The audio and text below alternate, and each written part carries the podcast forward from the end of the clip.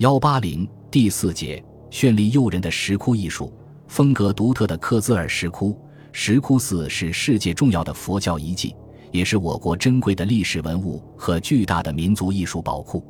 佛教自东汉初传入中国后，至魏晋南北朝时期，由于长期战乱的社会环境和封建统治者的大力提倡，得以迅速传播和发展。十六国北朝的统治者在重视书画的同时，又热衷于大兴佛寺和凿窟造像，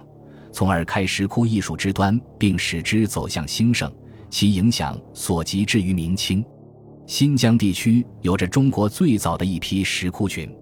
在天山南麓的古丘祠、燕齐和高昌沿线上，石窟寺遗址十分丰富。一九六零年全国重点文物普查时发现的石窟寺达十六处，洞窟六百余个。如兔库孔萨米石窟、克孜尔石窟、库姆吐拉石窟、森木塞姆石窟、雅尔湖石窟、土峪沟石窟等。克孜尔石窟位于拜城县克孜尔镇东南约七公里的戈壁悬崖间，在已编号的二百三十六个洞窟中，有七十五个洞窟保存着内容丰富、瑰丽多彩的壁画，其类型大体可分为中心柱窟、大象窟。僧房窟和方形窟四种，壁画最早者始于三世纪，最晚者为元代作品，